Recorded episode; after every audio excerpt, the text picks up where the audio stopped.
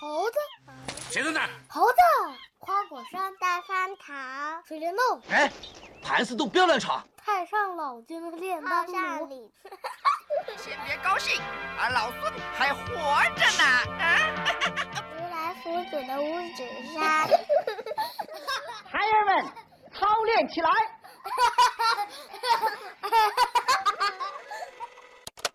追溯这些快乐的由来，咱们得穿越到明朝的嘉靖年间。中年大叔吴承恩奋笔疾书啊，当时没电脑，都是纯手写。对，就是这样，位列我国四大名著的《西游记》诞生了。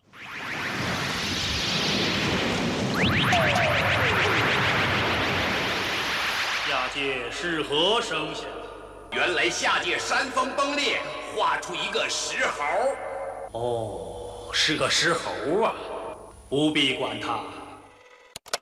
刚刚说话的玉帝哥哥，估计做梦也想不到，他当初根本不放在眼里的这只野猴子，竟成了世界上第一个上天的中国人。猴哥，猴哥，你真了不得。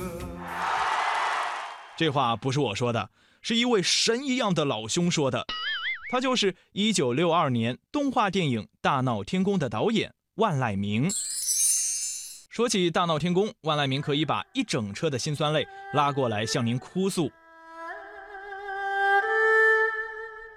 在旧社会，四处奔波，愁思拍摄，却遭到资本家的白眼。唉，心灰意冷，万籁鸣远走香港。一九五四年，万籁鸣回到上海参访。根据他儿子的回忆，这一次他又固执的选择留了下来。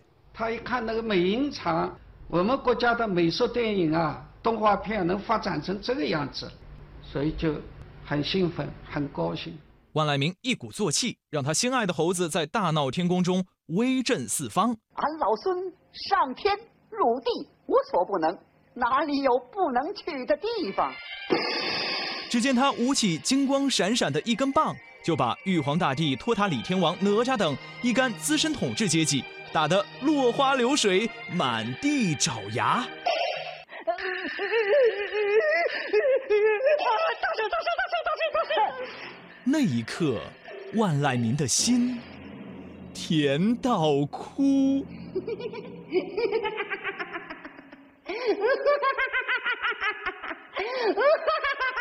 大闹天宫的孙悟空不光是替万籁鸣出了一口气，更被众人捧成了脚踏七彩祥云的全民男神齐天大圣。但人生并不是时时处处都摆着美颜相机供你自拍，生活哪有那么多肆无忌惮、随心所欲，翻个跟头就十万八千里？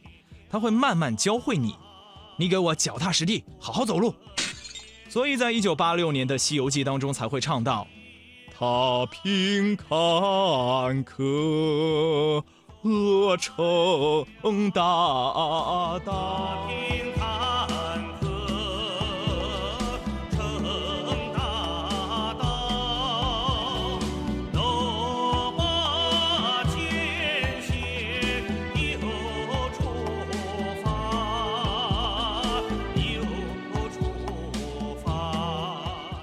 直在出发，根本停不下来。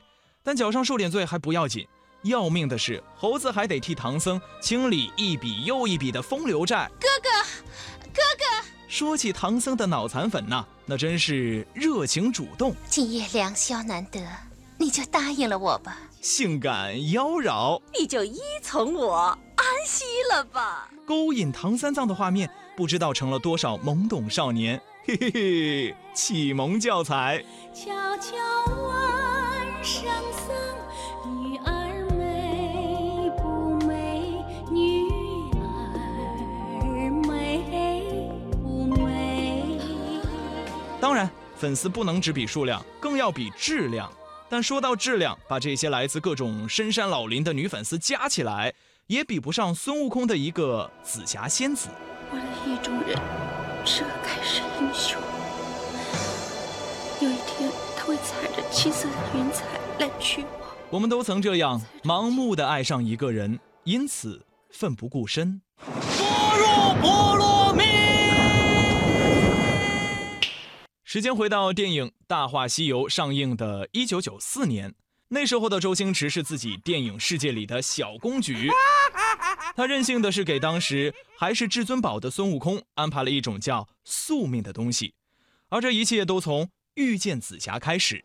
哎，我现在郑重宣布，这个山头所有东西都属于我的，包括你在内。宿命叫玩世不恭的孙悟空长出了一颗心，而紫霞在这颗心里。流下了一滴眼泪，这让至尊宝面临残酷的选择：要打败牛魔王救紫霞，就必须带上紧箍咒，做回神通广大的孙悟空。但是，紧箍戴上之后，你再也不是个凡人，人世间的情欲不能再沾半点。如果动心，这个紧箍就会在你头上越收越紧，苦不堪言。要是你，你还能怎么办？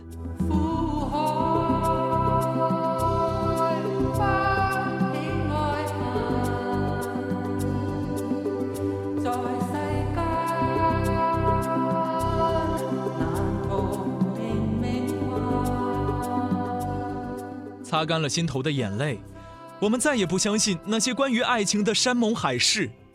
一万年太久，我们只争朝夕。那五百年呢？五百年能否令这只心碎的猴子逃过命运的孤独？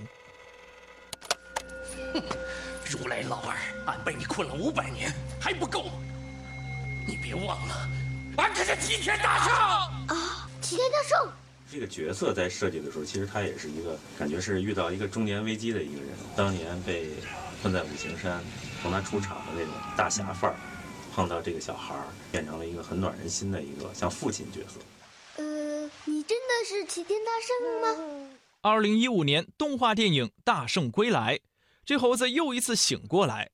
导演田小鹏介绍，唤醒他的正是这个奶声奶气的小和尚江流儿。我在花园。